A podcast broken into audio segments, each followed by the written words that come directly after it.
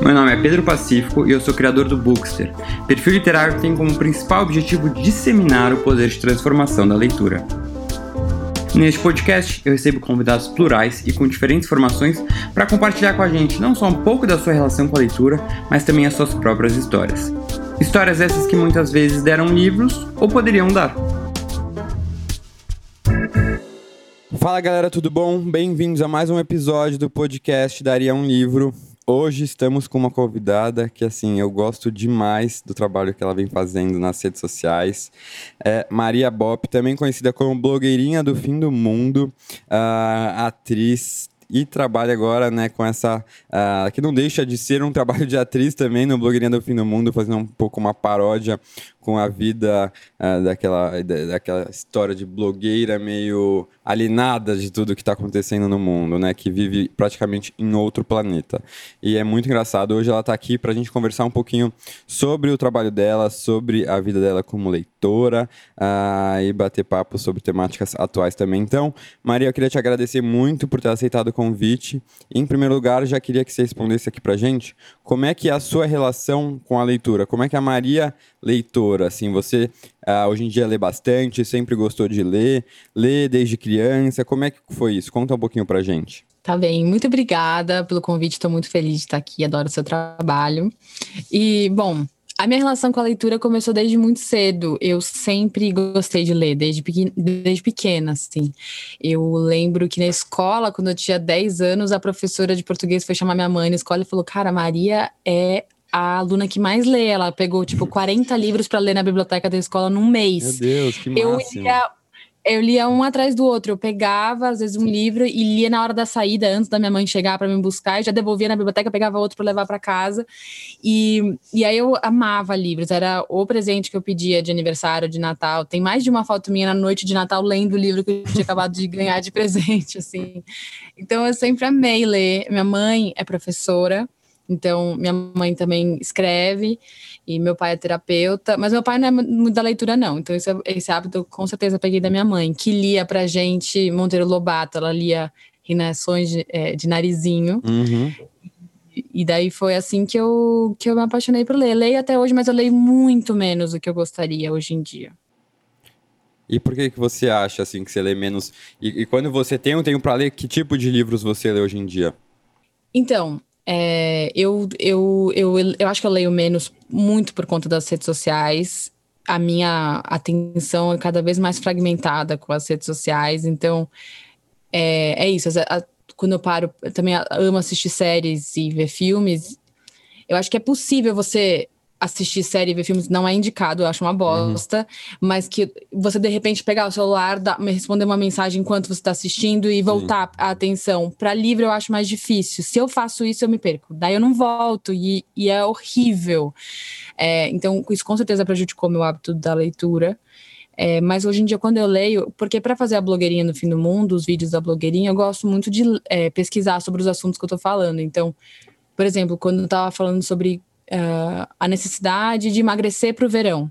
Eu li, tipo, cinco livros, não inteiros, mas eu li cinco livros, quase uma leitura dinâmica que fala, falavam de diversos olhares diferentes sobre o mesmo assunto. Então, Hoje em dia eu acabo lendo mais livros, é isso, sobre assuntos específicos para os meus vídeos, ou até livros que de assuntos que eu sinto que eu tenho vontade de aprender. Então, eu li recentemente o Racismo Estrutural, do Silvio Almeida, mas é, eu deixo romances para as minhas férias, uhum. sabe? Uhum, uhum, uhum. é, isso até é um, é um, tema que vira e mexe aparece por aqui. É, é, é como a gente acabou deixando às vezes a leitura como algo assim, ah, quando eu tiver um tempo livre eu vou ler, né? Que é essa ideia da leitura de férias. E às vezes, né, a, a, gente muitas vezes tinha o hábito de ler todos os dias, ou seja, conseguia incluir isso no nosso dia a dia, mesmo com às vezes colocava 10, 15 minutos, e aí passamos a mudar é, né, nossos, nossos hábitos, e eu acho que muito por conta das redes sociais. Né? E você, como que criou uma personagem que critica, de certa forma, as redes sociais, né? Você consegue ver o quanto um desses, uh, desses prejuízos que ela traz é justamente essa mudança de hábito. Né? Eu queria que você contasse pra gente como é que foi a ideia de criar a personagem blogueirinha de fim do mundo, que hoje em dia faz muito sucesso, que eu acho genial. É, e, e, se você vê que realmente é, as redes sociais elas prejudicam nossos hábitos, outros hábitos além da leitura, né? O quanto a gente fica preso nela. Eu acho que é, é, a blogueirinha do fim do mundo nasceu porque eu fiz um, um curso curso barra montagem teatral no fim de 2019, que é a gente estava em cima de uma peça que chamava Fim de Partida do Beckett e a peça tratava sobre um apocalipse, assim, ele escreveu essa e ele escreveu essa peça no fim do pós-guerra, então era uma é uma peça muito pessimista, assim, de fim de recursos, de fim de mundo. E os diretores pediram para as atrizes levarem ideias de fim de mundo. O que, que elas achariam que seria um fim de mundo? E aí eu fui para casa e fiquei pensando é, já era o primeiro ano do governo Bolsonaro e eu para mim já era um fim de mundo acontecendo. Tinha acontecido há pouco tempo aquilo da, do, de anoitecer às três da tarde, sabe? Uhum. Quando as, as fumaças das queimadas tomaram o céu de São Paulo. E, e aí eu fiquei pensando nisso e também ao mesmo tempo veio desse meu incômodo com certas celebridades da internet, blogueiros, influenciadores, de viver num mundo paralelo mesmo, assim, de não serem aparentemente afetados por nada do que acontecia, nem no governo Bolsonaro, ou então coisas, uh, infelizmente, cotidianas muito negativas. Por exemplo, crianças assassinadas nas favelas do Rio de Janeiro, e não existia. Você via que assim, não, não existia nenhuma palavra sobre o assunto. Era uma comoção na, na, minha bolha, mas nesse mundo paralelo era como se nada tivesse acontecendo. Então, aí eu fiz a sátira da blogueirinha no fim do mundo, e daí que ela veio. ah, e você me é. perguntou se as redes é. sociais prejudicam. Foi isso que você falou, não foi? Sim, sim, se prejudicam nossos, nossos hábitos, nosso dia a dia. Porque eu até vejo assim, é, é engraçado, porque você, assim como você, que faz uma, uma crítica às redes sociais, querendo ou não, eu tô nas redes sociais para fazer com que as pessoas saiam das redes sociais. E por outro lado, eu estou nas redes sociais também. Então, apesar de eu querer que elas saiam, eu também sou pegos pelas redes sociais, né? Eu acho que isso deve acontecer com você também. Apesar de ser uma crítica, você tá lá, você tem que estar tá lá. Então, você acaba deixando de fazer outras coisas que você queria, porque o tempo que a gente perde é muito grande, né? Sim. Não, eu sou completamente viciada em redes sociais, não posso nem negar que eu não sou. Eu sou muito viciada, é uma merda eu, eu para fazer justamente um vídeo recentemente que era como ser uma influencer de sucesso, uhum. é, porque tem muitos, elas fazem muitas dicas, dão tutoriais uhum. de como ter mais engajamento, de como não sei o quê. E eu, obviamente, fui ler, fui ver esses tutoriais, mas também fui ver o outro lado, que são pessoas falando, saiam das redes sociais. Uhum. E aí eu fui num TED de um cara que, puta, esqueci o nome, mas ele inclusive é um dos caras que dá entrevista naquele documentário uhum. Dilema das Redes, Sim, sei quem é. sabe? É e que tem um livro que são 10, 10 motivos, ou 20, 15, sei lá, para você largar suas redes sociais. E eu comecei a ler, falei, ai, Jesus amado. Daí, eis eu lendo isso e fazendo um vídeo depois engajando, tipo, é. postando os stories. Compartilhem, gente, o meu vídeo. É uma bosta, assim. Me sinto super hipócrita. É muito doido, porque é, no fim eu também me sentia muito hipócrita. As pessoas perguntavam como é que você consegue conciliar isso, né? Você estar nas redes sociais todo o tempo e ainda pedindo para que as pessoas saiam. E no fim, é, eu acho que deve ser o que acontece com você, é muito o fato de, assim, se a gente não está nas redes sociais, a gente não vai conseguir levar a mensagem que a gente quer para as pessoas. Porque as pessoas estão nas redes sociais, né? Então eu preciso estar lá para conseguir atingir. Então, se eu quero falar com as pessoas para saírem das redes sociais, eu tenho que estar na rede social, porque senão eu não vou. É, se eu ficar na rua gritando, né? Se eu ficar né, escrevendo um livro e, e, e, distribuindo pela rua, não vou atingir ninguém. Então, é, é, é uma dificuldade, né? É você que tem que estar naquele lugar para conseguir criticar um pouco daquele lugar. E aí você vê às vezes que você Diga. Mas você tem uma relação saudável com as redes hoje em dia? Você acha assim? Você consegue? Ah, é difícil falar de uma relação saudável, né? Aqui tu coloca aqueles limites de tempo, assim, na rede social, aí todo dia eu estouro o limite de tempo. É, porque assim, a, a, gente tem a rede social e deve também acontecer com você. Aí você quer responder as pessoas, né? Você quer. Então, ainda que você não esteja fazendo coisas meio inúteis, que eu também faço na rede social, você tem que engajar, né? Você tem que trocar com aqueles seguidores, você tem que dar, pesquisar o que está acontecendo. É, e, e, no fundo, eu acho que poderia ser mais saudável do que é. né? Eu consigo é, fazer o meu. Ler, eu consigo assistir série, tudo, consigo me desligar um pouco. Mas é isso, você sempre fica de olho no, no, no que está acontecendo. A cada 20 minutos você entra, dá uma, um refresh lá e, e, e sai. Isso, isso, é muito doido. É, eu acho que deve ser com você também, né? É, essa, essa relação não muito saudável. É igual, é que tem um tanto que eu gosto também. Eu, eu imagino que o seu público deve ser um público muito legal, porque eu uhum. acho a minha bolha muito legal. Eu chamo a minha bolha Sim. de pérola. Eu queria que o mundo fosse a minha bolha.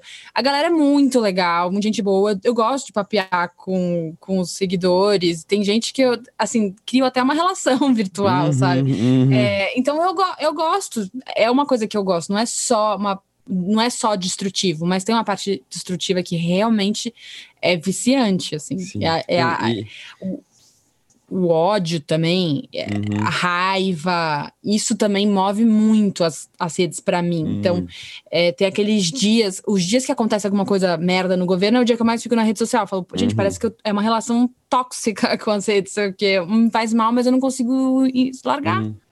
Mas uma coisa também que a gente acaba percebendo, eu pelo menos, é assim, uh, que na verdade, isso que você falou da pérola, né, de seus seguidores serem muito legais, eu acho que a minha bolha também é muito legal até quando eu me assumi gay, não, não, recebi uma mensagem negativa, né? Eu achava que eu ia receber, não recebi uma. Recebi milhares de coisas boas, é. E o... Mas no fim, talvez o que a gente acaba percebendo, então, acho que dessas duas bolhas, é que a rede social pode ter um lado positivo, né? Que pode, podem ter influenciadores que eu acho que saem dessa ideia de blogueirinha do fim do mundo, né? Eu queria até saber com você, o que, que você acha que um, um, influenciador legal, assim, precisa ter? O que, que é? O que, que definiria um influenciador legal, assim? Cara, isso é uma ótima pergunta, porque eu tava justamente. Eu acho que eu não sigo influenciadores legais. Tipo, por exemplo, eu sigo você, eu sigo o Felipe Neto, que eu acho legal, que tá fazendo uhum. um trabalho legal. Mas eu. Mas eu, eu tenho carência de entender, de conhecer mais alguns, tanto eu, inclusive, queria fazer um post. Essa semana eu pensei de fazer um post assim, Oi, minha galera, vocês que eu gosto tanto, quais são outras pessoas que vocês seguem, que vocês gostam do conteúdo, que vocês realmente, sabe assim? Tem a Alexandrismo, sabe? A Alexandra Gurgel, que eu gosto do conteúdo dela. Tem. Ai, é, tem muita gente legal, eu acho, Sim. falando de nichos, de assuntos específicos. Sim. Então, a Alexandra Sim. fala muito sobre a questão do corpo, o livro dela, inclusive, eu li para falar, falar sobre. Eu tenho as minhas influenciadoras, assim, que não, que, que não se denominam influenciadoras, mas que me influenciaram muito, de verdade, na minha construção política, que são a Jamila Ribeiro, a Joyce Berti, a Stephanie Ribeiro, que a Stephanie fala de arquitetura. Então é muito legal também você, você olhar essas. Eu gosto de quando vai para nichos específicos, uhum. sabe? É, mas é essa, eu acho que na verdade. Ah, não sei, eu acho que um influenciador legal para mim seria uma pessoa que, puta, fala a verdade. Né?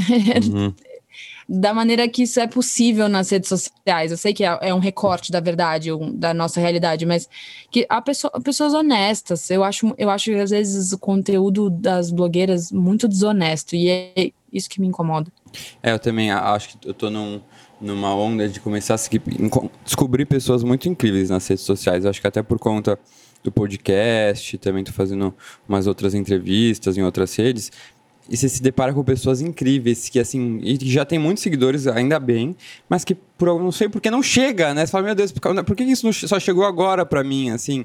É, essa semana, semana passada eu entrevistei a Gabi, a Gabi Oliveira, que tem um canal que ela fala muito sobre questão do racismo, sobre é, é, e ela tá, falando sobre a questão da adoção, que agora ela tá se preparando para adotar uma. Sabe, uma, gente, esses assuntos são necessários, né? E é onde, é onde eles estavam, porque para mim só parece besteira para eu seguir. Uh, mas tudo bem. E aí, uh, voltando um pouquinho pro, pro, pro assunto, você como atriz, uh, você, né, acho que um dos trabalhos mais importantes que você fez foi é, interpretar a Bruna Surfistinha na série Me Chame, Me Chama de Bruna. E Uh, eu queria saber assim, se na preparação uh, é, para fazer esse papel, você chegou a ler livros que tinham personagens uh, né, prostitutas ou que se relacionassem de alguma forma à vida da Bruna? Não, okay. que engraçado. Não, não li. Eu só li a, o livro dela, né? O Doce Veneno uhum. do Escorpião. E eu li, relia o livro dela a cada temporada, porque eu achava que sempre tinha muita coisa boa ali, que às vezes a gente não aproveitava tanto quanto poderia. Inclusive, acho isso até hoje. Uhum. É, mas não, eu só vi mais séries e, e filmes, assim, na. Pra, uhum. num, porque a questão da minha preparação é que eles falavam que eles queriam que eu tirasse a matéria-prima de mim, que eles queriam que eu encontrasse a Bruna dentro de mim, assim, não ficasse tentando uh, validar a experiência da Bruna, porque eu entrava em dilema com o personagem, ai meu Deus, sei, eu não quero fazer só um personagem que seja para pro prazer masculino, eu quero, sabe, eu quero aprofundar. Ela falou, mas Maria, a, a Bruna é uma pessoa, tipo você, então acha você, acha a Bruna em você, faz, ela tem que fazer sentido dentro de você, né? Então, era, era bem isso. Uhum. É, porque a pesquisa até era mais interna. Recentemente eu li um livro uh, que tinha uma personagem muito forte, porque era uma prostituta. Uh, e aí, assim que quando a gente ia entrevistar, eu, eu associei isso, porque tem uh, leituras, eu acho que mostra muito o lado humano, sabe? Que a gente acaba esquecendo, assim, da pessoa. Uh, então, até deixo essa dica aqui, que até é um livro que está fazendo super sucesso, que chama Tudo é Rio, da Carla Madeira uma, uma autora brasileira, e assim, achei que ficou sensacional o livro. Um livro que uh, não conseguia parar de ler. E também tem um outro livro que também tem uma personagem, uh, uma prostituta, que é o, o Voo da Guará Vermelha, da Maria Valéria Rezende, também autora nacional, contemporânea, que é maravilhoso. Então acho que ficam essas duas dicas para o pessoal que está nos escutando. São dois livros que eu recomendo demais. Ah, eu quero, quero. Gostei é. dessas indicações, eu é. vou Anota, porque assim, são dois livraços, assim. E é, e é uma coisa que eu venho falando cada vez mais também, a importância da gente valorizar as nossas os nossos autores e autoras nacionais contemporâneos, né? Porque assim, uh, outro dia, não sei quando eu estava conversando, e aí eu parei para pensar. Se eu, acho que se eu chegasse e fizesse uma enquete com as pessoas assim na rua, quantos autores brasileiros contemporâneos você conhece? Liste cinco, as pessoas não vão conseguir listar. É, porque a gente só valoriza Lógico, tem os autores clássicos, né, brasileiros que sim todo mundo conhece, a maior parte das pessoas. Mas contemporâneo, no fim, a gente só lê coisa de fora, né? Muito doido isso. Né? Então acho que tem que ter um trabalho de uh, colocar a luz nisso. Uh, e, e, uma coisa que eu queria também uh, saber de você é o seguinte: você tem vontade de escrever um livro, uh, já foi abordada, para falar sobre essas críticas, assim, sobre seu trabalho, ou também não, outro livro qualquer? É, eu. Ai, cara, eu acho que não teria capacidade de escrever, de escrever um livro mesmo, assim. Eu acho que para escrever um livro, não sei, eu, eu suponho que tem que ter disciplina. E eu não tenho muito, assim, eu sou um pouco caótica escrevendo, uhum, e acho que para um uhum. livro eu penaria um pouco. Mas meu irmão já escreveu um livro e minha mãe já escreveu um livro infantil. Ela escreve muito bem, meu irmão também tem um livro de crônicas. E eu lembro que agora, recentemente, quando eu mudei de empresário, ele falou: Maria, vamos pensar em você escrever um livro? E eu fiquei assim. Foi pela primeira vez que eu pensei nisso, porque eu nunca tinha uhum. pensado. Eu falei, cara, me dá um, um, medo. É a mesma coisa que falar para mim, Maria, vamos criar uma marca de roupa? Tipo, eu não sei por onde começar, assim.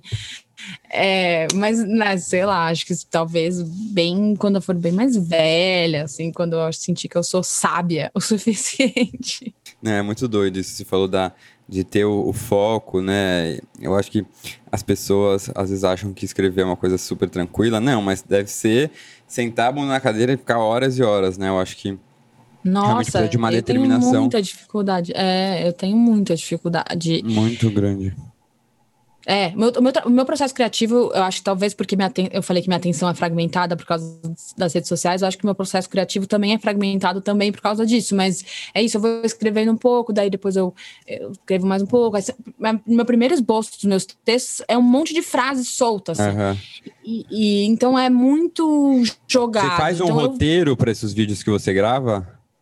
Sim, sim, são todos roteirizados. Num, não é nada no, no improviso, assim, é tudo. Então, querendo ou não, você já tem uma. Você escreve, né? Roteiro é, você também escreve, assim, né? Eu acho que você Sim, já tá, é. ó, tá com alguns passos na minha frente, viu? você quer escrever um livro? Uh, então, eu tenho vontade, mas acho que agora realmente me faltaria tempo para conseguir me dedicar o suficiente ao livro, sabe? Quem sabe mais pra frente. Mas eu acho que deve ser muito legal, assim. É uma coisa talvez que esteja na minha bucket list de, de vida, assim. Quem sabe mais pra frente.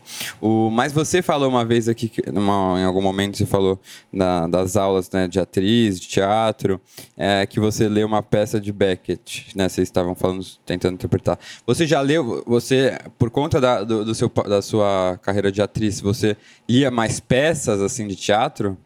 Esse é um gênero que você gosta? Não, não, não.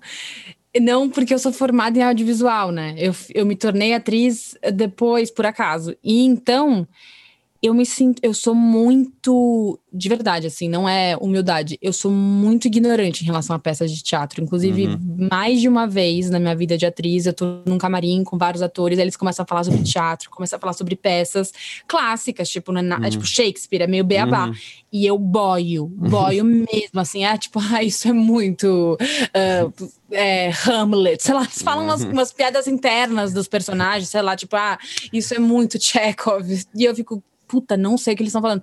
Eu não, juro, eu não, eu não, não. Hum, eu não me interesso. Ai, que horror falar isso. É a primeira vez que eu falo isso em voz alta, mas eu vou falar. tem que eu falar. Não, Fala, fala. Eu não acho, eu não acho tão interessante ler peça de teatro. Eu amo assistir, mas eu não tenho uhum. encantamento uhum. quando eu leio. Uhum. Não é uma leitura que eu falo, uau. É, tal, quando se eu estiver estudando para, por exemplo, alguns cursos de, de atuação que eu fiz, que daí sim, eu tenho que atuar uma cena de, de uma peça, aí sim, eu gosto de. É, porque daí é um estudo de, de, de trabalho, assim, de personagem, aí sim. Mas ler, assim, ah, vou ler agora um. Vou ler, ah, vou, tô com vontade de ler a gaivota, daí vou ler. Hum, não, não tenho vontade, não tenho vontade, assim, não é uma leitura é, que mas, eu gosto. Mas não se sinta ah, uma doida falar isso, porque eu acho que esse gênero, né, da, da, da, das peças, da dramaturgia, é um gênero que as pessoas tem uma certa relutância. Ou, as, ou é uma pessoa que gosta, gosta muito, e aí normalmente são atores, pessoas que têm alguma relação é, com, com dramaturgia. Ou as pessoas leem muito pouco a peça de teatro. E isso eu me incluo. Eu sempre tive um certo preconceitozinho de falar assim, eu não gosto muito, sabe? E aí foi quando recentemente eu dei uma chance Acho que eu tinha lido muito poucas peças, assim, muito poucas mesmo na minha vida. E aí, recentemente eu dei uma chance e li O Alto da Compadecida, do Suassuna. Foi tão maravilhoso, assim, não sei se você já leu. Se você não leu, leia, porque é sensacional. E eu acho que a partir do momento que você você pega meio jeito de ler uma peça, assim, cara, é muito incrível como é, o, o, é uma coisa muito mais dos diálogos, né? É, e, e, e, são diálogos muito, muito inteligentes. E aí, eu já comprei outras peças, até do Beckett também, é, para ler, porque é, eu acho que, assim, às vezes a gente tem, às vezes a gente tem uma ideia sobre peças de teatro, como qualquer outro gênero, às vezes que a gente tem um certo preconceito, mas que realmente é às vezes um preconceito, né? Que a gente não se deu a chance de tentar encontrar algo que a gente goste nisso. Uh, então, ó, recomendo você ler O Alto da Compadecida, porque é maravilhoso, é muito inteligente, é engraçado. É, o filme eu amo de paixão, mas o, o, o, livro é, consegue ser melhor ainda, sabe? Apesar de, de o filme ser uma adaptação incrível, um, um dos poucos livros, das poucas adaptações que você fala, ó tá pau a pau aqui, mas vale a pena. É um livro curtinho que, que a gente lê super rápido, assim, e, e é maravilhoso. É, é. É, é muito, é muito legal. O, e assim, é, como é que essa no fim, quando você cria a, blogueirinha do fim do mundo, é, você tem, teve alguma inspiração assim para isso? Como é que foi? É, ou foi uma coisa realmente assim, tipo do nada? Você teve inspirações de fora, assim, tipo, outros personagens? Ah, ah, entendi. Não, realmente não. Foi uma, foi uma Eu lembro que eu estava sentada na, minha sala, e inclusive criando num, num caderninho, não estava nem na frente do computador pensando. Eu lembro quando veio o clique da ideia, assim, de fazer, por exemplo, tipo, ah, passar maquiar, passar o corretivo, espalhar o corretivo como você espalha fake news. Aí quando eu lembro que veio a ideia do, de fazer esses trocadilhos, eu falei, ai, que legal essa ideia. Eu lembro que eu fiquei muito empolgada com a ideia. E o resto do roteiro foi muito legal, de ficar pensando nas próximas coisas, mas não foi uma coisa que veio de fora, não. Uhum. É, porque é, a gente, no fim, é, no fim, até as próprias redes sociais acabam sendo um, sem gente perceber, um poço lá de, de, de inspirações, né? É se você acabou usando coisas ah, que você via no dia a dia como uma inspiração para uma sátira, né? Mas ah, até eu, eu para eu criar o Bookster, eu me inspirei muito em outros perfis que já existiam. Então acho que talvez aí tem mais, uh -huh, aí tem mais uma, uma uma parte positiva que a gente consegue tirar das redes sociais, né? Eu tenho tentado ter uma visão otimista uh, das redes, porque eu acho que como a gente passa tanto tempo, é, assim, já que eu estou aqui, vamos tentar enxergar um lado positivo, né?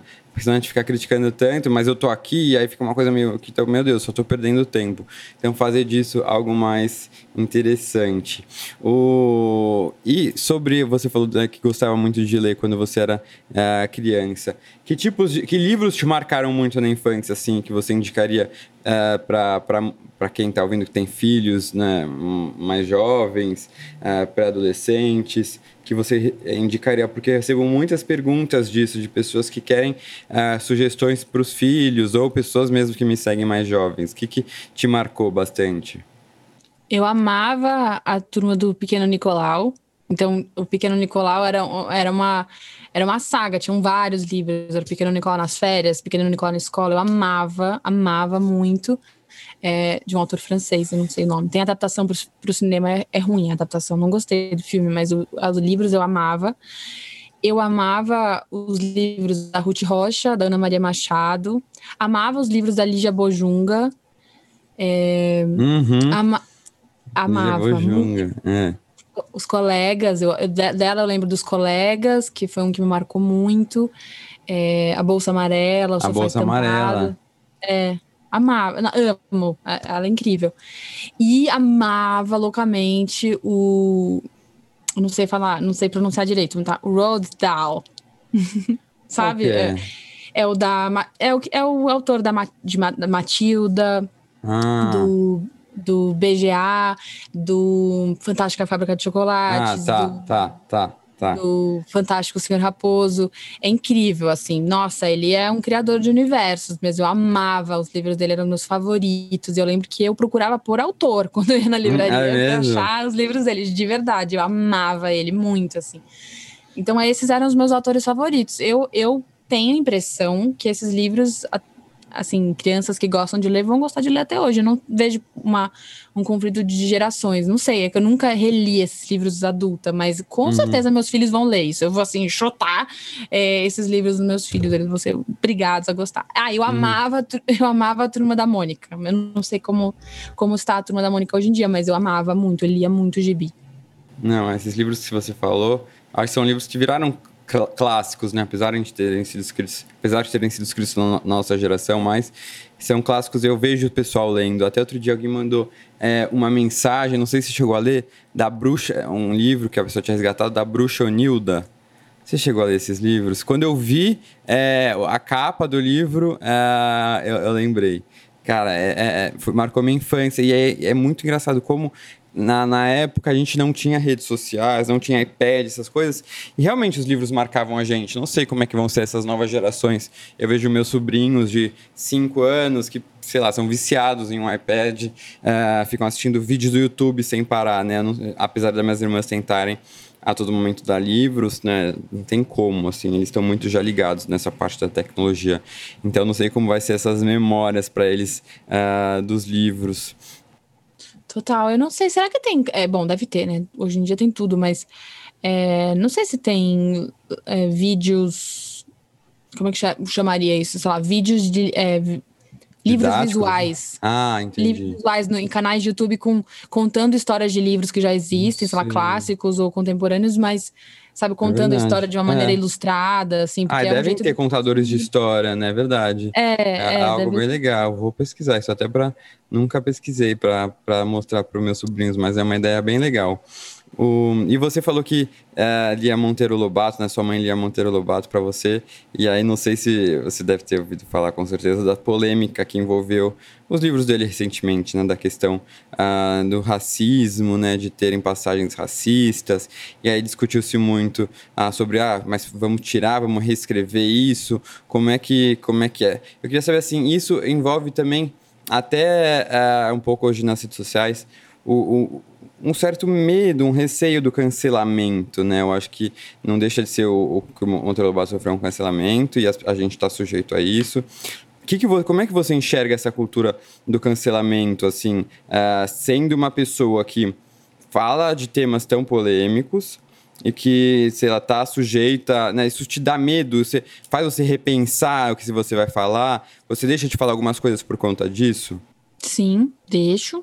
Tenho muito medo do cancelamento, muito medo dessa coisa, assim, de falar uma coisa e isso virar, tomar uma proporção muito maior, de repente vir uma onda de críticas. Porque eu acho que, na verdade, o cancelamento muitas vezes é são críticas que vêm numa.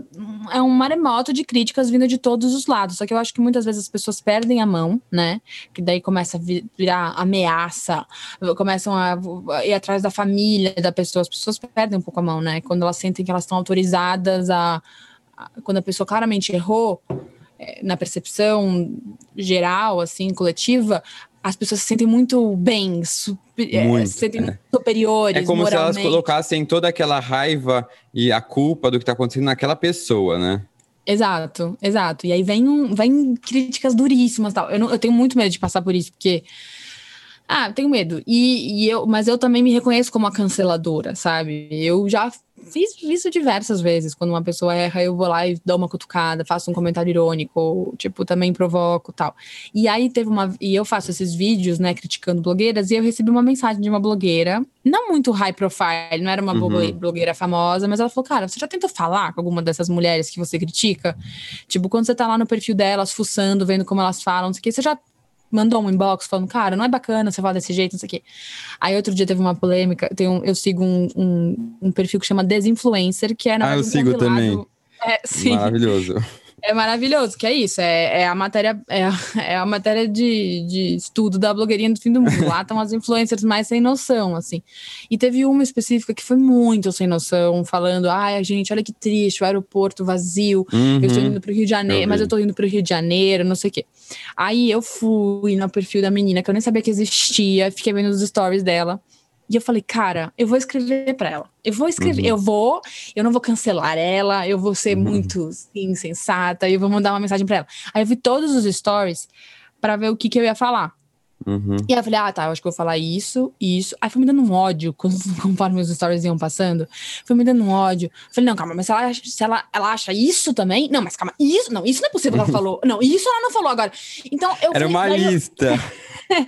não, aí eu terminei no final, eu falei, cara não tenho nem por onde começar, entendeu? Tipo assim, nada do que eu vou falar, essa menina vai levar em conta, porque a gente já tá, parece que em mundos muito distantes. Eu tive essa sensação, falei, cara, não, não vou, não vou falar nada, também não vou xingar, não vou cancelar, não vou falar, nossa, como você é uma anta, mas é, também não, tem um tanto que eu não não consigo acessar. Eu fiquei, juro, eu em choque. Eu tava disposta, eu juro, eu tava disposta. Uhum. Mas ela falou tanta atrocidade que eu falei, ela nunca vai entender o, que ela tá equivocada, Entendi. entendeu? Uhum. Enfim.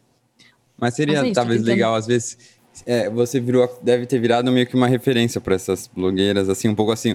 Elas têm medo de aparecer lá no seu, entendeu? Elas têm medo de virar o alvo. Então, se, às vezes você. Elas passam a te respeitar. Às vezes, se você mandar mensagens, né, para alguma blogueira assim, tão menos, menos tão diferente de você, é, falando, ó, isso que você falou, sabe? Você já pensou o que está por trás disso, disso? Eu acho que pode gerar um impacto positivo, assim, da pessoa entender. Mas eu entendo essa sua sensação de, assim, gente, é, eu vou fazer uma, um, escrever um livro para essa pessoa de tudo que eu não que eu, que eu discordo dela, né? Assim. É, não, e que, que se fosse uma coisa pontual, tipo, é, eu ia falar, sei lá, fulana, o problema é que a gente tá passando por uma pandemia, então você falar que você tá indo pro Rio de Janeiro pra ficar com seu namorado é meio sem noção, sei lá, seria uma coisa pontual. Mas ela foi, foi indo, indo, indo. Então eu, eu entendi que era uma visão de mundo, não era só um equívoco, era uma visão de mundo que eu não consigo. É, eu não, não, uhum. não, São anos de construção que a pessoa faz para ter esse raciocínio, entendeu? Então o que, que é? Euzinha vou conseguir falar qualquer coisa.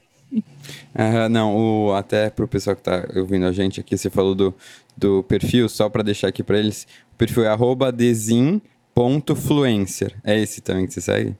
É esse mesmo, eu adoro, né? adoro. É muito bom. Realmente a gente passa umas raivas lá, mas é aquilo, né? Vamos respirar e, e é isso, porque a gente também tem que, uh, eu acho que se, se se, se, se controlar para também não virar o, o, o, o, cancelador, né? Que eu acho que é uma coisa bem é, complicada. Não, concordo. Eu, eu, eu, na verdade, o que eu acho que. O que eu gostaria que as pessoas fizessem ao ver esse perfil das influencer e ao ver até os vídeos da blogueirinha do fim do mundo é que as pessoas dessem pelo menos um unfollow em uma influenciadora sem noção. De verdade, porque essas pessoas só são influenciadoras e só têm o alcance que tem porque tem gente, seguindo, né? Então eu queria muito que as pessoas deixassem de seguir e criassem um senso crítico de entender que aquilo é muito problemático. É isso. Uhum, uhum, é muito doido. E aí, isso do. Recentemente também, uh, voltando um pouco para a questão dos livros, teve uma polêmica envolvendo a, a própria J.K. Rowling. Uh, não sei se você viu, uh, que ela teve uh, falas transfóbicas, né? E aí vem todo uma, um questionamento, mas aí vamos parar de falar sobre Harry Potter, vamos é, parar de incentivar Harry Potter, mas Harry Potter fez, marcou tanto nossas vidas, eu amo tanto de paixão, como separar a obra do autor, e aí é, não, acho que não tem uma regra certa né, sobre esse tema, mas eu acho que fica mais difícil de é, assim, quando a gente pensa em Monteiro Lobato, tá, ele escreveu aquilo numa época que as coisas eram um pouco mais diferentes. Ele tava em... Eu acho que é importante a gente analisar a obra a partir da, do contexto em que ela está inserida, contexto histórico, social, tudo. Então não é que eu estou defendendo o que ele escreveu, não, eu estou é, entendendo um pouquinho que, por que, que talvez ele escreveu aquilo. Então, acho que, assim, vamos continuar lendo? Vamos, mas vamos continuar lendo a obra, reconhecendo a, aquele, a, aquela é, passagem é, racista e fazendo uma crítica sobre ela, mas talvez não cancelar a obra, né? E aí, tipo, quando a gente pensa na J.K. Rowling, que está vivendo né, esse momento atual, que a gente vive em tantas questões são trazidas uh, né, como importantes, a questão da, da né, de, de, de, falas transfóbicas hoje em dia não é aceitável não dá para se compreender nesse contexto que a gente está inserido. Então fica mais difícil. Mas, ao mesmo tempo, ela não escreveu nada nas obras dela, né? Então, não, acho difícil de ter uma resposta uh, clara sobre isso, né? Eu, eu, acho que fica um pouco uh, nisso de. Hum, ai, vou passar pano, não vou? Será que é passar pano? Não é, né? Uh, a gente se vê nessas dificuldades, assim. Você já por exemplo, se, se é uma às vezes um, autor, um ator, uma atriz que você é, gosta muito, se fale alguma bobagem, né? Como conseguir é, conciliar isso? Você vai continuar admirando o trabalho dela ou não? Ah, é foda, porque, por exemplo, eu adoro o Bowie, David Bowie. E aí li que o Bowie pegava meninas de 13 anos, 12 anos no, no camarim, as fãs dele. Eu fiquei tipo, ai, merda, sabe? Tipo.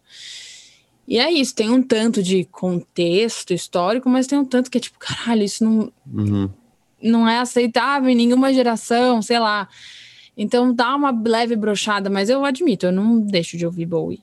Ainda uhum. tem, tem um livro do Bowie na minha estante. Não vou jogar uhum. fora o livro do Bowie, entendeu?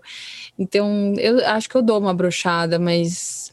Ah, eu acho que é exatamente o que você falou. A gente tem que ter uma visão crítica a visão crítica que a gente tem de hoje é, sobre uma obra que, que é do passado, assim, mas é isso, gente. O Bowie tá cagando. O Bowie morreu, inclusive, tá cagando. Lá de onde ele estiver assistindo, a gente não tá tipo assim, ai, gente, vocês são muito bem-vindos, entendeu? Então, assim, quem sou eu? Uhum, é, uhum. Sei lá, mas é, é mas é, é, Por exemplo, da J.K. Rowling, eu fico, eu fico pensando nisso, porque estão conjecturando fazer uma série do Harry Potter. Aí se uhum. fazem uma série do Harry Potter com outro elenco, uma nova geração de, de Harry, Hermione e Rony, aí realmente é foda de pensar, porque ela vai ganhar toda uma, é uma montanha de dinheiros de novo pelos direitos autorais. Isso aqui hoje em dia a gente já sabe que ela tem um lado muito equivocado, né? Então você fala, caraca, eu quero essa série. Tipo, por um outro um lado, assim, quero muito. Mas por outro, eu não quero, quero que ela se foda, não quero que ela ganhe mais um centavo, entendeu? Já é uhum. é bilionária, sabe? É foda. Uhum, uhum. É foda. É, é, é, é, bem complicado. E, e, Maria, queria que você contasse um pouquinho pra gente como é que você tá fazendo, assim, pra se manter sã nesse momento tão complicado que a gente tá vivendo de quarentena, isolamento social, é, medos, angústias, né, do que vai acontecer, de nossos pais estarem suscetíveis a gente. Que que você, como é que tá sendo a sua vida e o que, está fazendo para manter a sua saúde mental, uh, que é um tema tão importante, uh, em dia, assim? Olha, eu tenho. Eu passei por várias temporadas nessa quarentena, então. É, eu passei pela temporada de achar, ai, vamos manter produtiva, vou tirar projetos da gaveta, até uma hora que eu falei, não vou fazer porra nenhuma, vou ficar o dia inteiro comendo chocolate e vendo série. Aí já passei pela, pela época de desativar minhas redes sociais por alguns dias e ficar montando quebra-cabeça. Aí fui pra praia, fiquei com a perto da natureza, isso me fez muito bem. Aí comprei um Kindle justamente para ler mais, é. porque todo mundo tava me, recom me recomendando muito já há muito tempo. Daí eu me dei de aniversário no ano passado e realmente li muito mais com Kindle. Eu amo, completamente apaixonada. E Agora eu tô numa fase de trabalho. Eu tô trabalhando muito, como acho que nunca trabalhei na vida, de verdade. Uhum. De ca e de casa. Quer dizer, agora, em janeiro, fevereiro, pela primeira vez eu realmente saí da quarentena. Eu tava super reclusa até ano passado, quando já tava um pouco mais flexível, as pessoas à minha volta já flexibilizando um pouco mais ali por outubro, novembro, uhum. eu não saí, eu continuei super em quarentena, só que em janeiro, fevereiro eu tive um longa-metragem para filmar e tiveram todos os protocolos, foi um mês e meio de filmagem, não teve nenhum caso, ainda bem.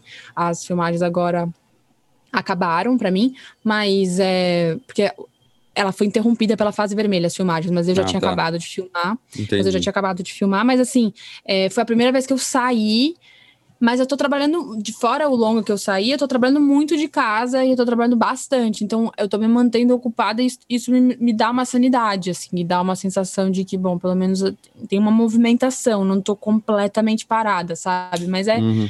é muito difícil. Eu sou muito próxima da minha família e eu vi eles pouquíssimo. Meu pai eu vi uma vez no, no velório da minha avó, que Nossa. morreu, não de Covid, mas eu vi ele no velório da minha avó, só.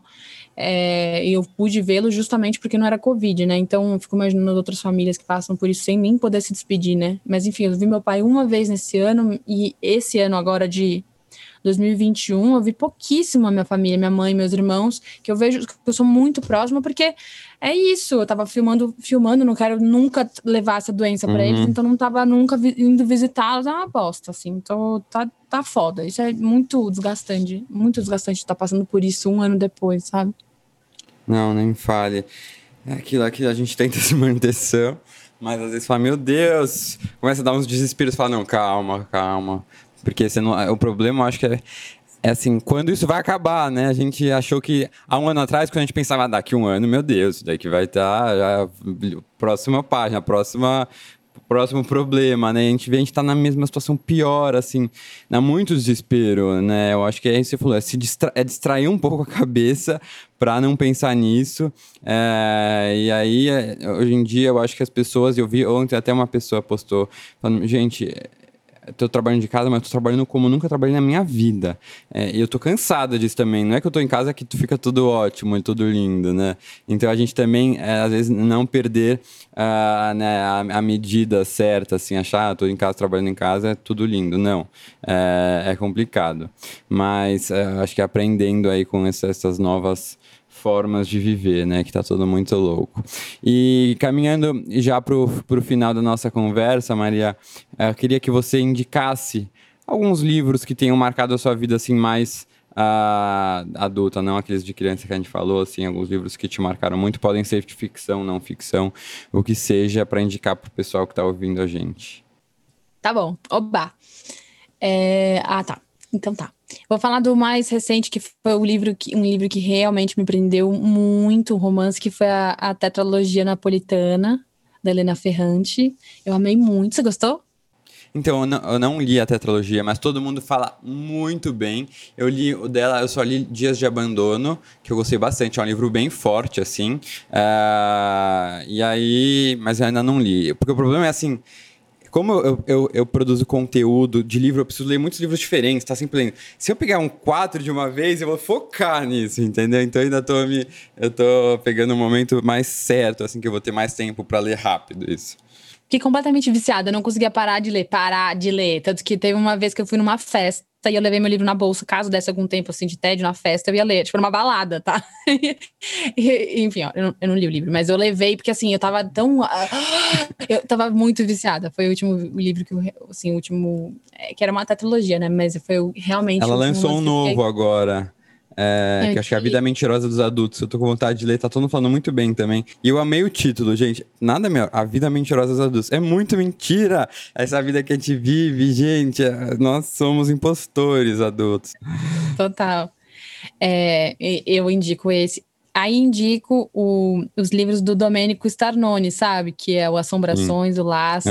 Que, Maravilhoso. Que é o marido dela. Maravilhoso. Exato né, no, no, as fofocas do é, as fofocas do mundo editorial é que eles são marido e mulher. Tem gente que fala até que é o próprio Starnone, mas aí, tem algumas mulheres que falam assim, gente, não. É uma mulher que, escreve, que escreveu aquela tetralogia, porque ela entende Sim, muito, né? Eu também acho, é.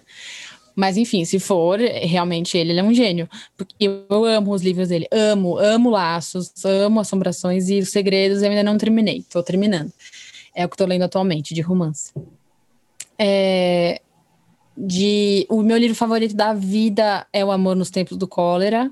Eu amo Gabriel Garcia Marques, mas eu amo, amo de Solidão. Amo. Mas o meu favorito é O Amor nos Tempos do Cólera. Inclusive, é o livro que eu sempre releio. Eu leio, eu gosto de ler ele pelo menos uma vez por ano. Sério? Justamente no. É. Demais. Eu não tenho isso com nenhum livro, mas eu tenho com esse. Eu amo. E é um livro que eu tava todo velho, escangalhado, e porque ele era, ele já era velho e ele tá todo rabiscado, rabiscado digo, com eu, eu grifo, eu gosto de grifar com lápis. E aí é muito louco, eu fico pensando nas coisas que eu grifei, que eu não grifaria hoje em dia, assim, que são uhum. lá. E aí eu grifo outras coisas que eu não grifei nas outras vezes que eu reli, assim. Então eu amo esse livro, amo, sou completamente apaixonada. Nossa, isso de reler livros é muito doido, como a gente vê que a gente vai mudando mesmo, né? É, é muita doideira isso. Mas você pode continuar. Ó, oh, mas você Tô... lê bastante. É. Ó, oh, você tá lendo, você leu o Starnone, você leu é, Helena Ferrante, você lê quase todo ano Amor no Simples do Color. Isso daí já dá um, um, umas belas leituras, é, né? É, é. Ah, eu, eu, eu, queria indicar o Feminismo é para Todo Mundo, da Bell Hooks, que é maravilhoso esse eu livro. Para mim é muito é muito introdutório para feminismo, assim. Eu acho que é muito bom, cara, muito didático. Eu amo a Bell Hooks, inclusive, amo mesmo. É... Ah, eu adoro a coleção do Feminismos Plurais. Eu não li todos, eu li da O Lugar de Fala, da Jamila, O Racismo Estrutural, do Silvio Almeida, e Empoderamento, da Joyce Bert, que eu amo. E, e indicaria os livros da, do Daniel Galera, que eu amo. Amo Barba Ensopada de Sangue, Cordilheira. Hum e mão de cavalo, principalmente. Uhum. Oh, ótimas dicas aí pro pessoal. Uh, não, realmente eu preciso ler essa tetralogia, mas eu quero ler esse A Vida Mentirosa dos Adultos porque me, me, não sei, eu acho que o título. Eu tô numa fase que eu acho que eu tô percebendo muito essa mentira que a gente vive, sabe? Eu acho que eu me sinto uma criança aí da gente. Quando que eu vou virar adulto? Não é possível. É, é muito doido. Ah, mas obrigado, querida. Foi muito gostoso conversar com você. Ah, espero que tenha mesmo. gostado do papo. O, vamos continuar, vou continuar te acompanhando. Para quem não acompanhava a Maria, que eu acho difícil alguém não ter acompanhado ainda mais, não deixem de acompanhar. O trabalho dela é sensacional, é muito inteligente. Eu acho que daria para você a partir desse, disso, desses, desses roteiros que você escreve, escrever contos ou crônicas, ó, eu acho que tem muito futuro aí, viu? Então, pense nisso, porque é muito inteligente a forma como você consegue fazer associações é, entre é, essa, esses estereótipos da blogueira que a gente conhece, né? E, e, e, o, e, o, mundo atual, assim, eu acho muito, muito inteligente e é uma coisa que nunca tinha visto ninguém fazer. Então, você está de parabéns. Uh, hum, e aí a gente. Quem sabe um dia a gente se encontra quando tudo isso acabar pessoalmente para se conhecer ah, e bater papos, trocar dicas de livros. O... E a gente vai se falando, tá bom, querida? Então, brigadão mesmo uh, e até a próxima obrigada oportunidade. A Muito obrigada, adorei participar. Obrigada mesmo.